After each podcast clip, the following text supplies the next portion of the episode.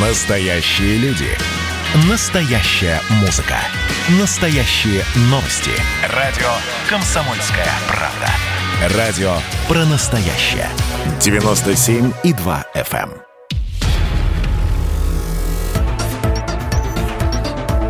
эм. Радио «Комсомольская правда» представляет фантастический проект «Мир дикого будущего». Серия восьмая. Добро пожаловать в мир 10J. Автор Наталья Кулагина. Читают Макс Антипов, Наталья Кулагина. Я с детства ненавижу понедельники. Обычно врезаюсь в них головой на полной скорости, как гонщик врезается в стенку. У меня в этот день мозги в смятку. Понедельники меня никогда не подводили. Это были худшие дни в моей жизни. Особенно, когда я стал работать в офисах. Каждый понедельник начинался с того, что я умудрялся проспать работу. Заявлялся туда на исходе первой половины дня, а всю вторую половину ходил с выражением морды виноватого пса, который нассал в любимые тапочки хозяев. В чем я должен был каяться? В том, что у меня иные биоритмы? В том, что я лучше всего чувствую себя по ночам, как какой-нибудь леопард. Но я не был годным леопардом. Я был злостным нарушителем дисциплины. Потому что мог прийти на работу позже назначенного времени на 5, 10 и, о ужас, на 25 минут. И за это я должен был вынести столько унижений, писать объяснительные, делать вид, что не замечаю нагло смеющихся коллег. Хотя все коллеги как один выстраивались ко мне в очередь, если у них зависал принтер или они в очередной раз не могли открыть документ в Word. Мне хватало милосердия не издеваться над их недостатками, самым распространенным из которых была глупость. Но стоило мне один раз проспать или надеть наизнанку футболку, все, пиши пропало. Издевательские шуточки на весь день обеспечены. Всем было приятно, что в офисе есть клоун, а им особенно приятно, ведь клоуном были не они, а я. В офисе же как на зоне. Если кто-то один даст отмашку, покажет на тебя пальцем и скажет «А ту!», то будьте уверены, тебя заклюют всей стаей. Похоже, я не очень вписывался в коллективы. Моя мама выражалась точнее. Еще не родился такой коллектив, в котором ты мог бы ужиться. Самое обидное, мне не нужно было предпринимать никаких усилий, чтобы восстановить против себя офисный планктон. Они ненавидели меня с первого взгляда. Это была моя карма, которую я нес с гордо поднятой головой. Я был чуть пухлым, с круглым лицом, в застиранной майке с винни-пухом и мятых джинсах. Возможно, я мало обращал внимания на свою внешность, но от меня всегда хорошо пахло. Я был чистым, причесанным ботаном-программистом и хорошо делал свою работу, не заслуживая того остроумия, которое на мне отрабатывали работники офиса с утра и до вечера. Понятно теперь, почему я возненавидел офисы и ушел оттуда навсегда. С некоторых пор я стал работать на фрилансе. Сначала представлял себе эту работу так. Я мятежный, красивый, свободный программист, профессионал высшей пробы, способный решить любые проблемы современных жителей больших городов. По факту же я был свободен от самого себя, от общества, от работы, от офиса, а иногда и от зарплаты. Я хорошо разбирался в технике, но совершенно не понимал, как работает человеческая психология. В интернете у меня были хорошие фотографии, хорошие отзывы. На моих социальных страничках было все, кроме заказов. Зато у мошенников и авантюристов, которые знали только одну кнопку включения и выключения компьютера, заказов было очень много. Неужели в нашем мире были еще женщины, способные заказать вместо программиста арабского принца? То есть эти мошенники выставляли на сайте фотографии красавчиков, писали оды своему труду и, как результат, держали в своих руках весь компьютерный рынок услуг. Мне повезло. Они заключили со мной контракт. На очень маленькие деньги. Но ведь им был нужен хотя бы один человек, который действительно разбирается в компьютерах. Все, что я знал о себе сегодня, я не выспался. На сегодняшний день у меня было три заказа, и это был понедельник. Я вскочил с кровати. Ну, вскочил, конечно, сильное определение моим вялым поползновением в ванную комнату.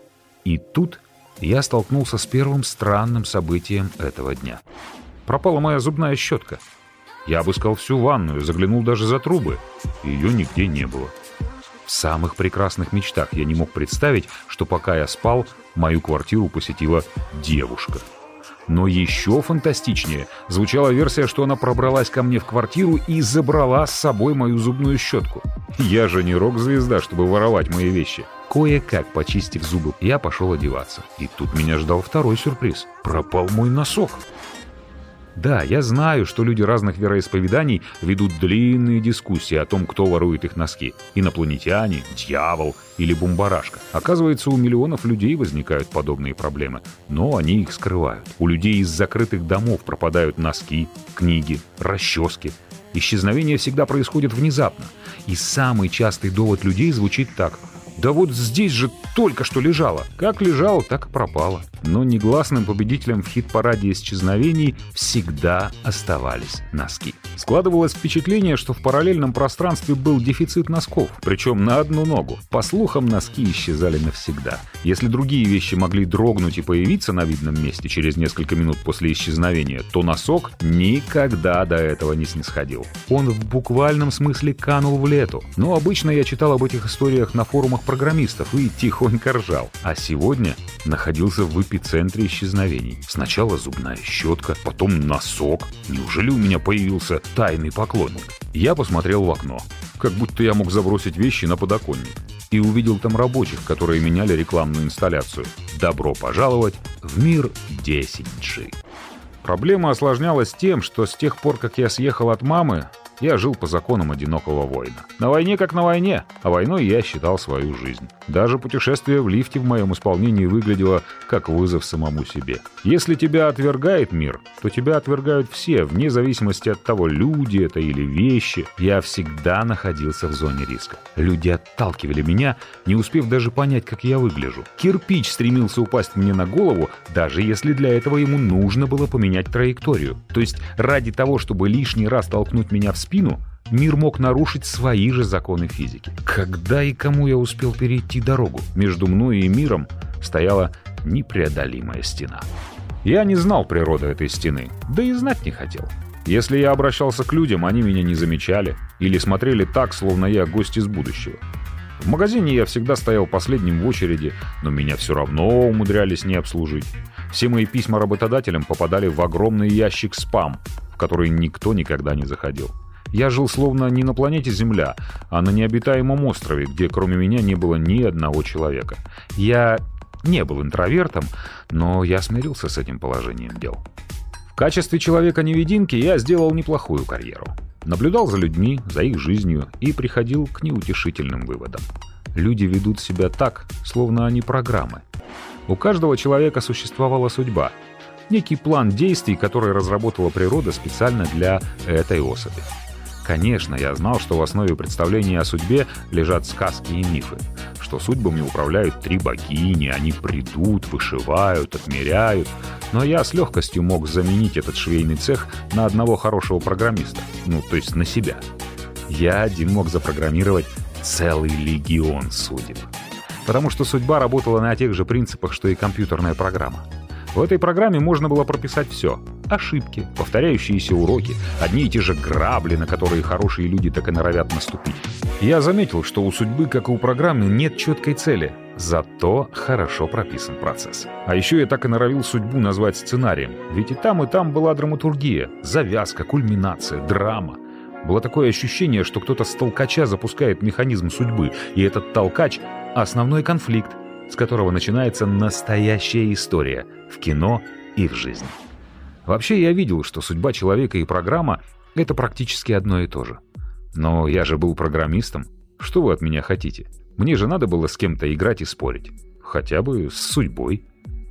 Мне, как программисту, хотелось постоянно дефрагментировать свой мозг, чтобы навести порядок в базе данных. Очистить кэш, переставить систему, перезагрузиться и перестать париться. Но это было невозможно. Хотя... Хотя мозг буквально кричал о том, что он перегружен, что ему нужна хорошая операционная система и самое главное — Ему нужна дополнительная память. Я знал, что наш мир — это свалка пикселей. Вряд ли кто-то его специально конструировал. Наш мир, наш мозг, наш потенциал использовали на 1%. Это значило, что наш мир давно был никому не нужен. Мне, как программисту, хотелось его оптимизировать, но с чего начать? Однако в то утро я быстро добежал до маминой квартиры, нашел, что искал, новую пару свежевыстиранных носков и был готов отразить любые удары судьбы. Смех смехом, а вещи сегодня действительно исчезали. Я точно знал, что в мамином доме в моем ящике лежат новые белые футболки. Но их не было. На кухне пропала моя любимая чашка, которой я пользовался последние 30 лет. Может быть, мама разбила? А еще я хотел взять любимую книгу и еще раз ее прочесть, но я ее не нашел. Скорее всего, завис не мир, а я. Будет обидно, если завтра все окажется на видных местах. У меня в этот день было три заказа. Я отправился по первому адресу. Дверь открыла молодая девушка. Блондинка с длинными прямыми волосами и прозрачными серыми глазами. На ней не было ни капли косметики. Но я бы предпочел, чтобы она была накрашена. Так она хотя бы немного скрыла свою красоту под слоем грима и не опалила бы меня своим очарованием, детскими глазами и губами. Спасибо, что пришли. Заходите быстрее. Хотите кофе, чай? Не разувайтесь, не надо. Проходите. Только вы сможете мне помочь. Что случилось? Жесткий диск. Он гудит и не включается. А там, там, там вся моя жизнь. Ничего, посмотрим. Вы его не роняли? Нет, конечно. Он в титановом корпусе. Я купила самый надежный. Я художник, график, дизайнер и немножко психолог. Все картины, весь труд моей жизни там.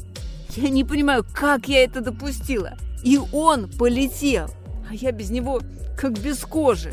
Дожили. Жесткий диск воспринимаем как вторую кожу, как душу на проводе, как переносной мозг. Скоро дело дойдет до того, что грохнется жесткий диск, и человек помрет. Но эта девушка, я был готов на все, чтобы она не плакала, а смотрела на меня, как на героя. Не расстраивайтесь раньше времени. Доверьтесь профессионалу. Она провела меня в комнату. Комната была детская, словно в ней жила девочка-подросток. Розовые стены, розовая кровать, розовый фламинго. Если это ее вкус, то что же грохнулось на диске? Но кто я такой, чтобы демонстрировать здесь свои пристрастия? Вот компьютер, а вот мой жесткий диск. Вы ведь поможете, правда? Я забрал диск и пообещал, что разберусь с ним дома. Оставайтесь на чай. А можно? Конечно, нужно. И мы пили чай. Вы не замечаете, как программист? Мир меняется. С ним что-то не так. Что именно? Может, я привык, но у меня каждый день одно и то же. А у меня нет. Каждый день что-то исчезает. Из-за волнительных приключений с носками утром я вздрогнул на этих словах. Исчезновение? Что вы имеете в виду? Исчезновение всегда обозначает одно и то же. Что-то было, а сейчас этого что-то нет. Например? Например, я читаю книгу. Да, книгу. Я люблю бумажные версии. Люблю перелистывать страницы. Я понимаю. Я тоже люблю читать э, книги. Так вот, читаю книгу, на минуту закрываю глаза, открываю, а книги уже нет. Она исчезла. Только закладка напоминает, что она вообще была. И это не все. Я иду в магазин, а пока возвращаюсь, какие-то вещи исчезли из пакета, будто их... Будто их забыли проинсталлировать. Да, да, именно так. Будто мы всегда жили в компьютерной игре. А сейчас игра устарела или ее кто-то... Стирает. Да, да, ты все классно понимаешь. Именно стирает. А на ее место на жестком диске записывают что-то еще. Раньше эта игра отлично функционировала. Если этот мир виртуальный, то здесь все прекрасно визуализировалось. А сейчас нет. Как это называется по-научному? Дефрагментация. Во, дефрагментация. Но что ты думаешь про исчезновение? Исчезновение? Да их не существует. Есть прямое, а есть боковое зрение. Точно так же и с сознанием, и с подсознанием. Мозг делит весь мир на главное и второстепенное. Если какой-то предмет попадает во второстепенное, то считай, он пропал. Ты его не заметишь. И ты в это веришь? Я это знаю. Ты думаешь, мир визуализируется каждый раз, когда ты на него смотришь? А почему бы нет? Она рассмеялась. Смех, как золотой колокольчик в руках буддийского учителя. Как же хорошо с кем-то разговаривать в этом мире. Но пора было уходить. Я пошел. Знаешь что? Ты позвони мне завтра. Может, сходим, погуляем. Я так давно не гуляла просто так. Приходи ко мне часов в пять. Я позвоню. Обязательно позвоню. Я вышел на улицу с жестким диском на руках, словно нес больного и горячо любимого котенка. Взглянул еще раз на ее дом. Пятиэтажка, панель, черная железная дверь. Еще час назад я не представлял, какое счастье таится за этой дверью. Неужели понедельник принес мне удачу? Надо будет пересмотреть свои взгляды на календарь. На удивление, у двух остальных моих клиентов были те же проблемы. Внезапная остановка жестких дисков. Может, партию бракованного товара выкинули на рынок? Но сегодня у меня был самый счастливый день в жизни — я готовился к свиданию. План простой. Нужно прочитать все об эффекте Манделы. Если успею, надо пересмотреть «Матрицу». Или просто почитать что-нибудь о квантовой физике. Мне хотелось ее удивлять, удивлять, удивлять. Несмотря на мой волнительный день, вечером я занялся жесткими дисками. Я их разобрал, пытался продиагностировать, пока не понял, все три диска накрыла страшная цифровая чума. Они размагнитились. Нас что, облучают инопланетяне? Почему в одном районе города случилась эта цифровая эпидемия? Конечно, больше всего на свете мне хотелось починить жесткий диск прекрасной незнакомки. Я хотел лишь одним глазком посмотреть, что она хранит на нем. Из-за чего так убивается? Я решил, что отвезу все три диска гуру, мастеру и починю их за свои деньги. Вот что любовь делает с обыкновенным и неталантливым программистом. На следующий день я понял смысл слова «прилизывать перышки». Казалось, все мои дедушки и прадедушки выстроились в очередь, чтобы дать мне совет, как выглядеть на первом свидании. Судя по тому, как я тщательно наглаживал прическу, кажется, в моем роду были или павлины, или павианы. До пяти часов вечера я успел сдать жесткие диски в ремонт самому крутому мастеру, которого я только знал. В пять часов вечера я сиял, как разрезанный арбуз на праздничном столе. Я подошел к дому моей прекрасной незнакомки. С конфетами и мишкой. Мне казалось это очень романтичным. На первый взгляд ее дом немного изменился. Вроде та же пятиэтажка, кирпич. Но что с этим домом было не так? Я схожу с ума или вчера не заметил? Во вторник подъезды оказались с другой стороны дома, нежели чем в понедельник. Видимо, я вчера не обратил на них внимания, но и сам подъезд был не такой, как вчера. Я запомнил, что закрывал за собой черную дверь. Сегодня она зеленая. На мой призыв в домофон никто не отвечал. Наконец какая-то девочка вышла погулять с собакой, и я проскользнул в подъезд. Я пешком дошел до пятого этажа, отдышался и нажал на звонок. Сейчас изменится моя жизнь. Сейчас. Сейчас. Как только откроется дверь, она увидит медведя и все поймет. Дверь открылась. На пороге стоял мужчина. Гораздо старше меня. Кто он? Что он делает в жизни девушки моей мечты? Но, судя по всему, ни конфеты, ни медведь на него не произвели впечатления. «Кто вы?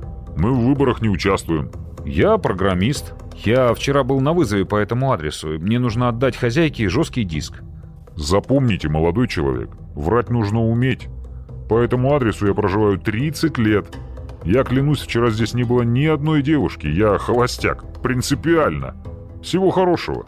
Посмотрите, вот, был вызов вчера по этому адресу. Срочный ремонт жестких дисков. Здесь была девушка, блондинка.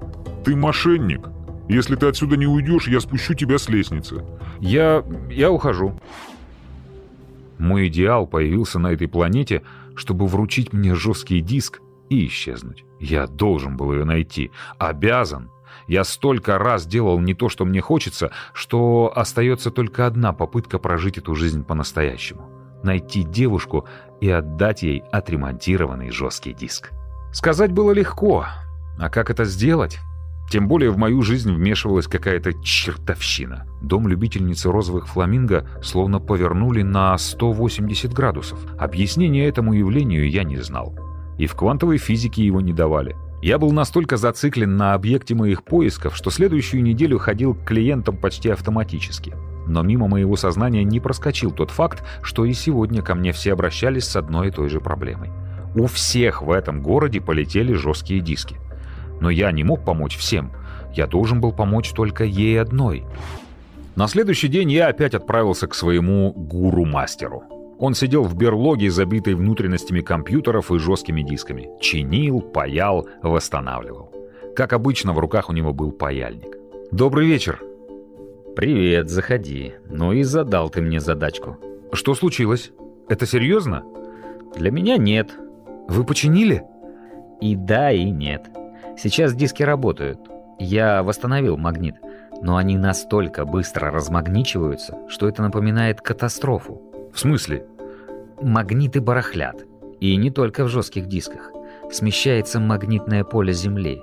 Оно буквально съехало на тысячи километров от Северного полюса.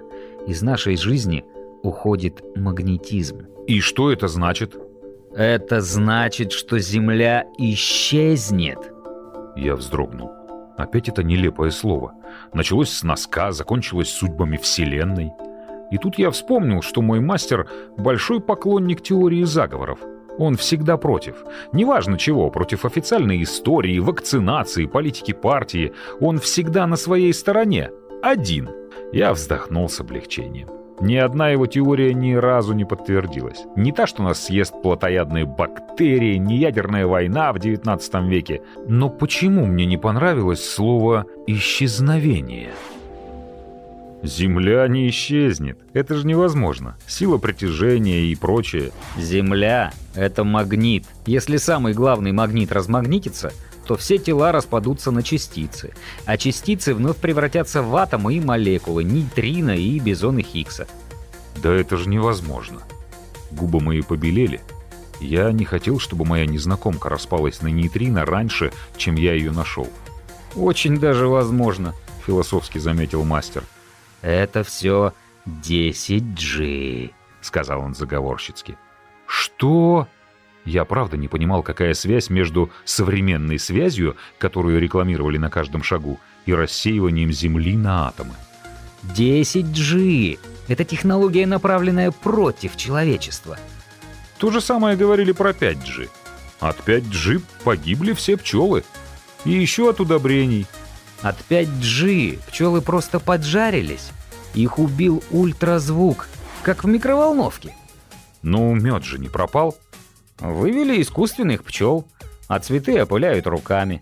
Первые догадались внедрить ручную технологию китайцы, а дальше все привыкли, словно так и было. Но надо было на этом остановиться, а они не остановились. И что случилось дальше? 6G. От 6G люди стали болеть психическими заболеваниями.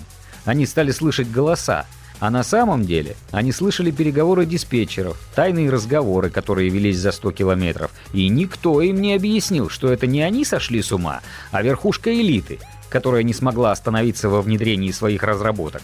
6G работала на волне импульсов мозга. Люди прослушивали чужие разговоры без телефонов и наушников. Но это была такая ерунда по сравнению с 7G. Что там могло случиться? О чем мы еще не знаем? Люди напрямую подключались к мыслям друг друга. Все тайное стало явным. Телепатическую связь невозможно было отключить. Люди настолько привыкли погружаться в мысли друг друга, что в конце дня забывали, какие мысли чужие, а какие свои. И почему правительство на это шло? Скорость, мобильность, мгновенная связь в любой точке планеты, бесперебойный интернет на кончиках пальцев. Все это немаловажно для бизнеса. Но был еще один момент. Какой? Контроль мозгов. Как только человек при 7G допускал запрещенные мысли, загоралась красная лампочка на его телефоне. Прогресс дошел до такого, что мысли можно было фиксировать, фотографировать, сканировать и прикладывать к уголовным делам инакомыслящих. От таких сразу нашлось немало. Пострадало полмира. Почему? Потому что раньше не было прибора, измеряющего мысли, а теперь появился. Каждому человеку выдали браслет. Этот браслет переводил ощущения людей в конкретные слова и предложения, кодировал и передавал по связи куда надо. А куда надо? Никто не знает. Почему все так сложно? Потому что пришла эпоха 7G. Это время ознаменовалось тем, что мировое правительство было легализовано. Отменили местную власть, уничтожили названия стран, всю планету разделили на квадраты, перемешали местное и этническое население. Да, спасибо. Я родился в квадрате 55. А раньше ты бы родился в России, ну или в Америке. Но эти слова же сейчас запрещены.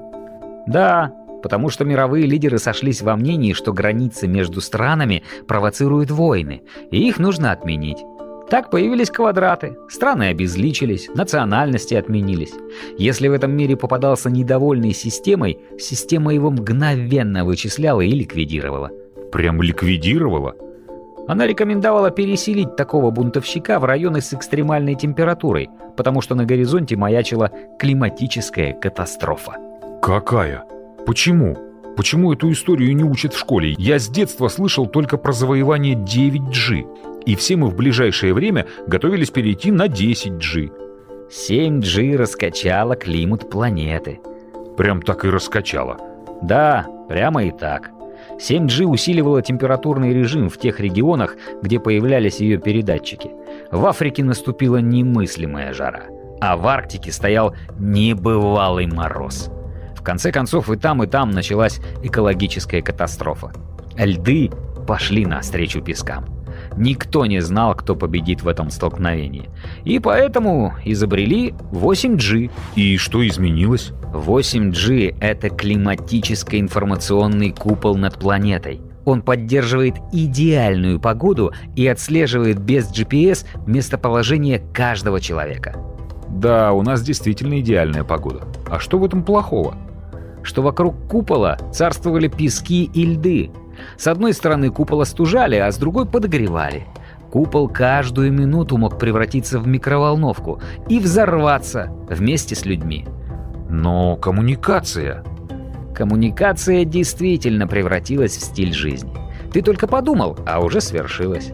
Всех несогласных, протестующих, отсталых давно отсеяли. В наших ульях-городах остались только послушные пчелы, которые взбалтывали мед, информацию. В улье-куполе была идеальная жизнь, но... Купол грозил взорваться каждую минуту от перепада температур? Правильно. И тогда изобрели 9G — саморегулирующуюся систему. Каждый человек воспринимается этой системой как информационный донор. Каждый человек — пчелинка в улье.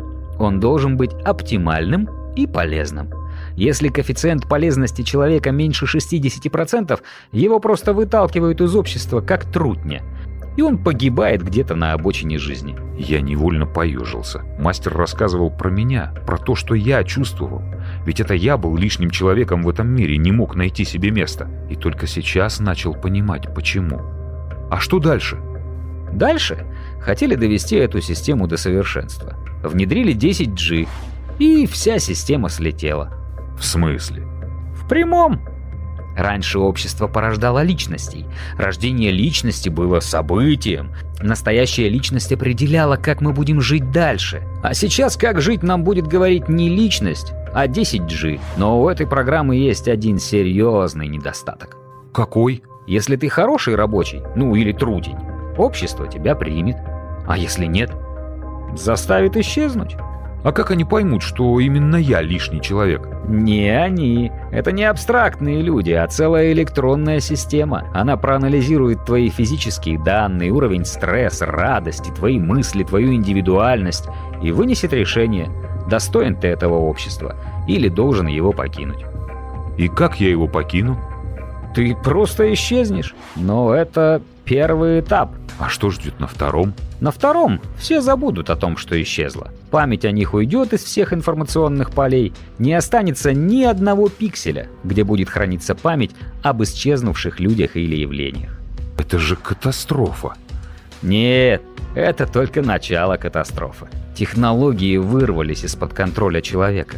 Купол над землей уже не зависит от холода или жары. Почему? Потому что его сделали магнитным. И произошло то, что должно было произойти. Стало размагничиваться железное ядро Земли. Процесс уже запущен. Если центр Земли размагнитится, то мы исчезнем? Самым естественным способом. Мы рассыплемся на атомы и молекулы. Нас больше не будет удерживать магнитная сила Земли. Конечно, Земля превратится в пыль.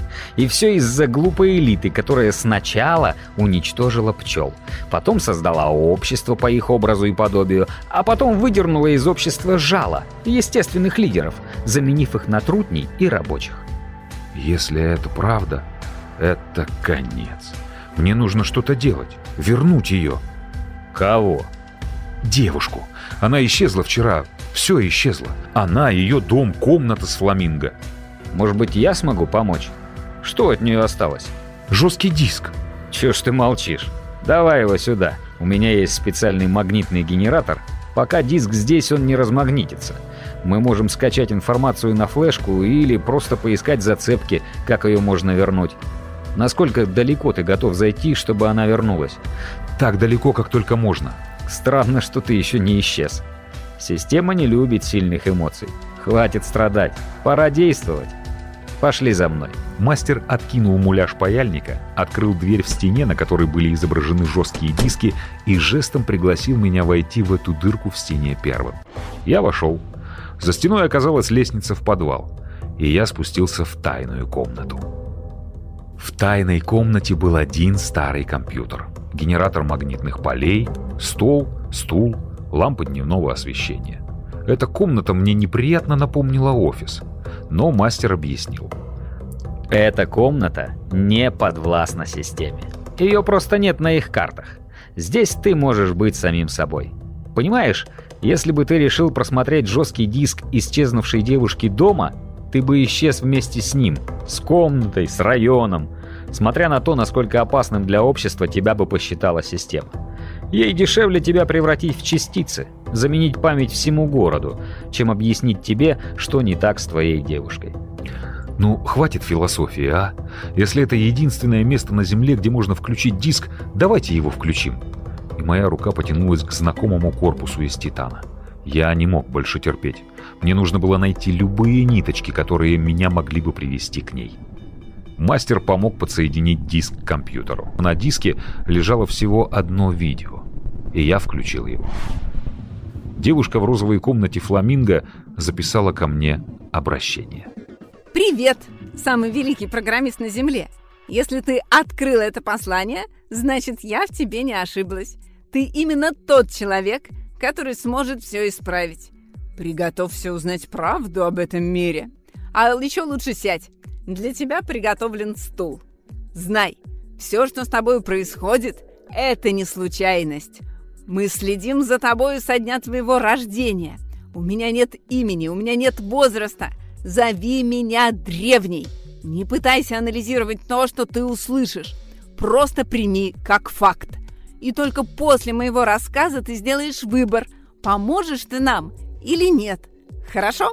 Я обещаю закончить рассказ как можно короче. Ты уже заметил, что в вашей жизни уже все исчезает? Проблема в том, что ваш мир изначально был немного э, ненастоящим. Не удивляйся.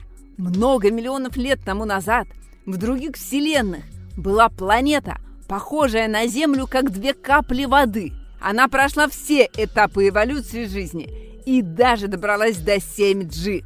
Но в те времена идея была в том, чтобы с помощью системы 7G оцифровать всех древних и заложить их образ на жесткий диск.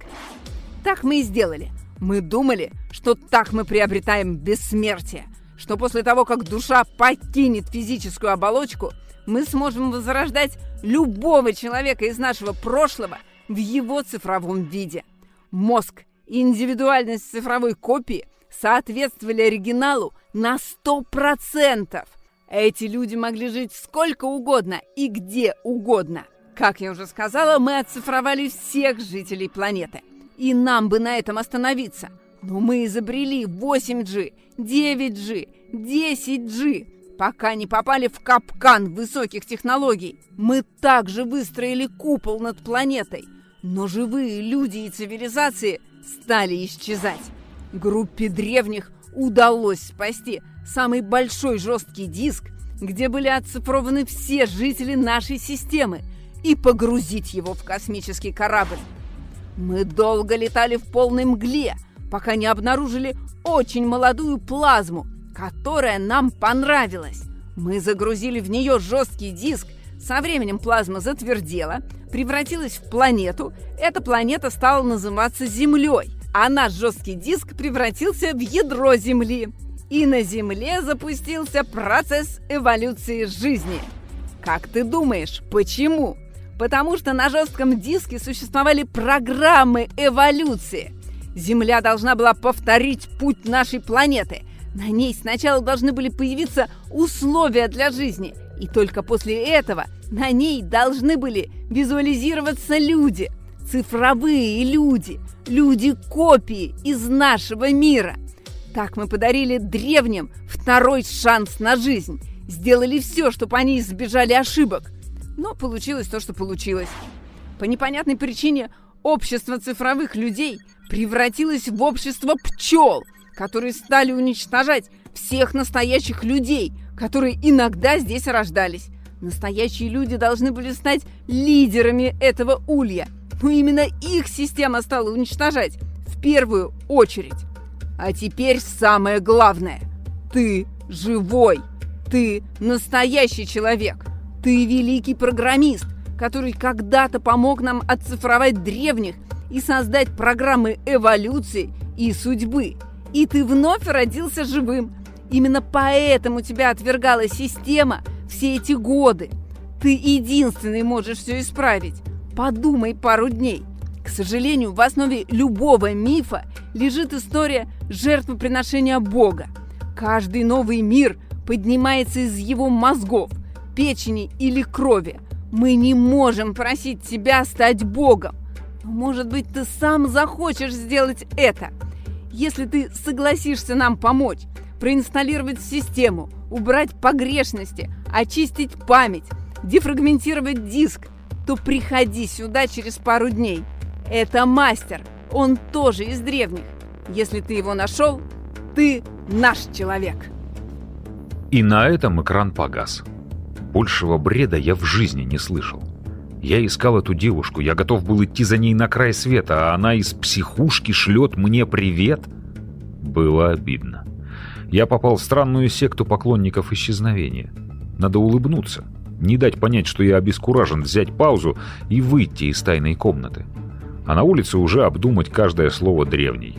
Так я и сказал мастеру.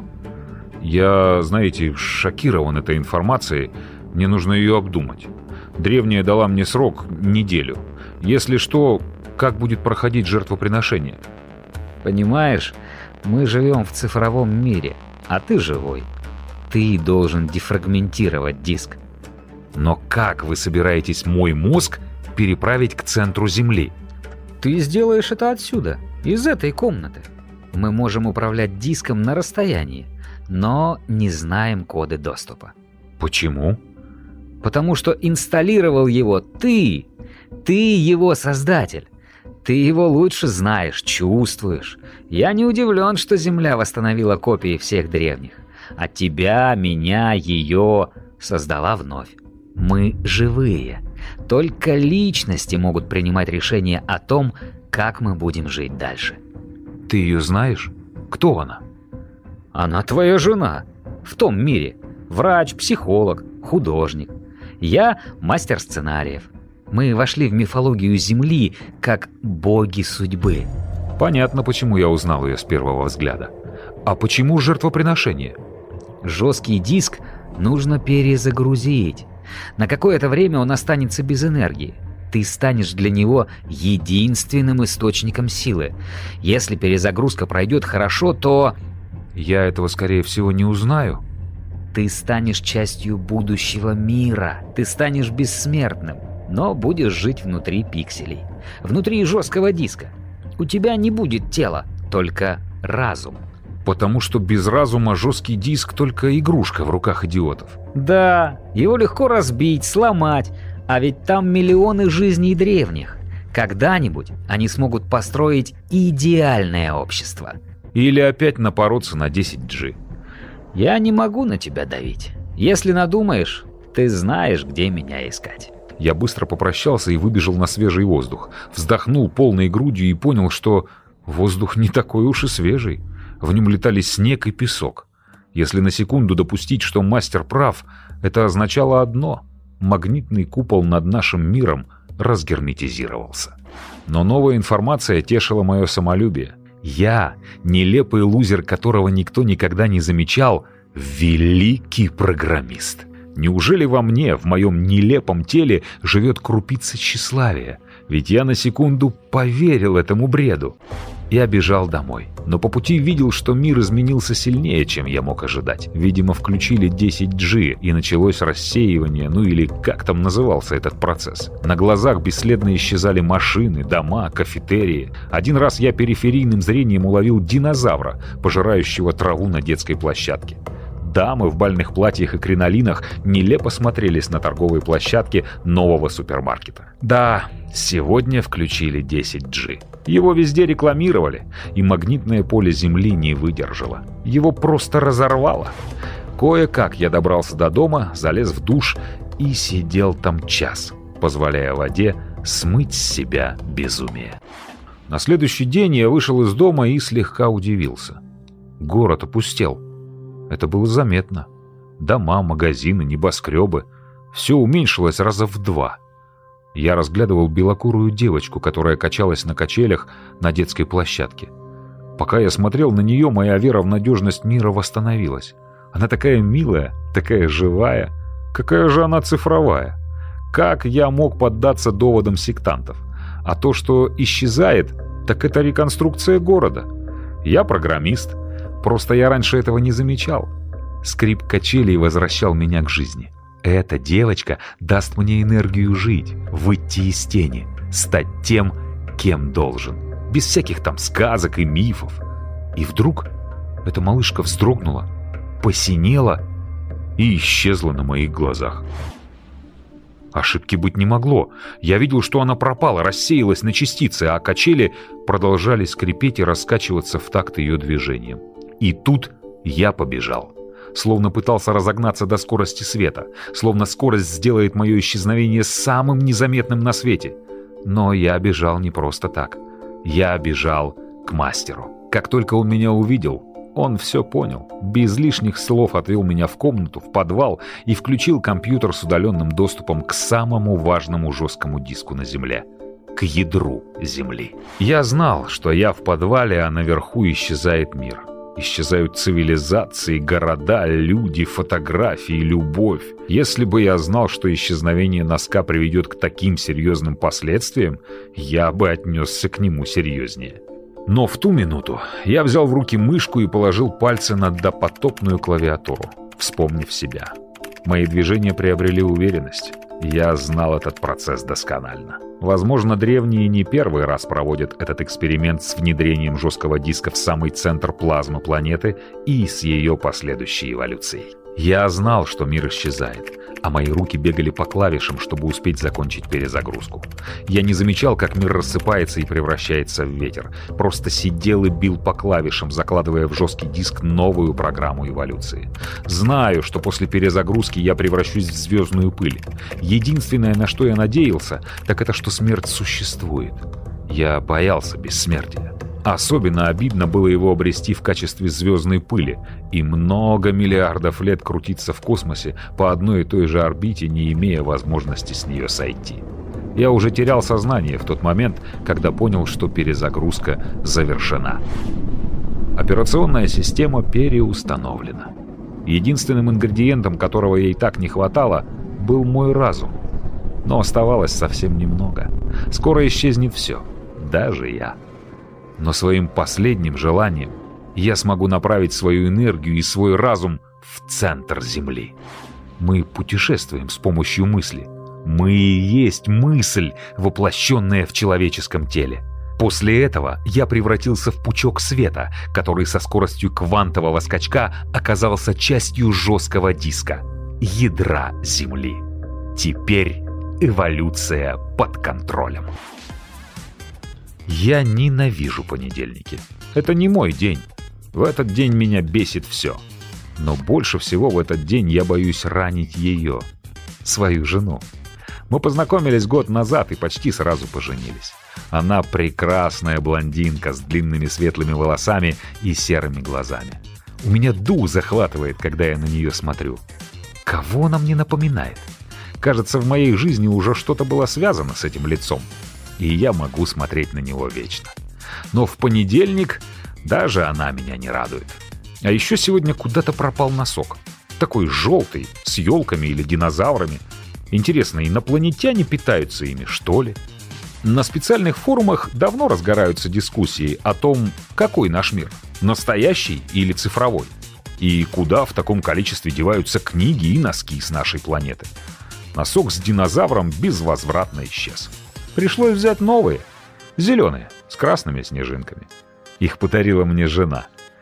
Было приятно на них смотреть. Они были веселые и напоминали о Новом Годе. Только пока я на них смотрел, меня пронзила нелепая мысль. Интересно, я живой или цифровой? За окном рабочие меняли рекламный плакат. «Добро пожаловать в мир 7G.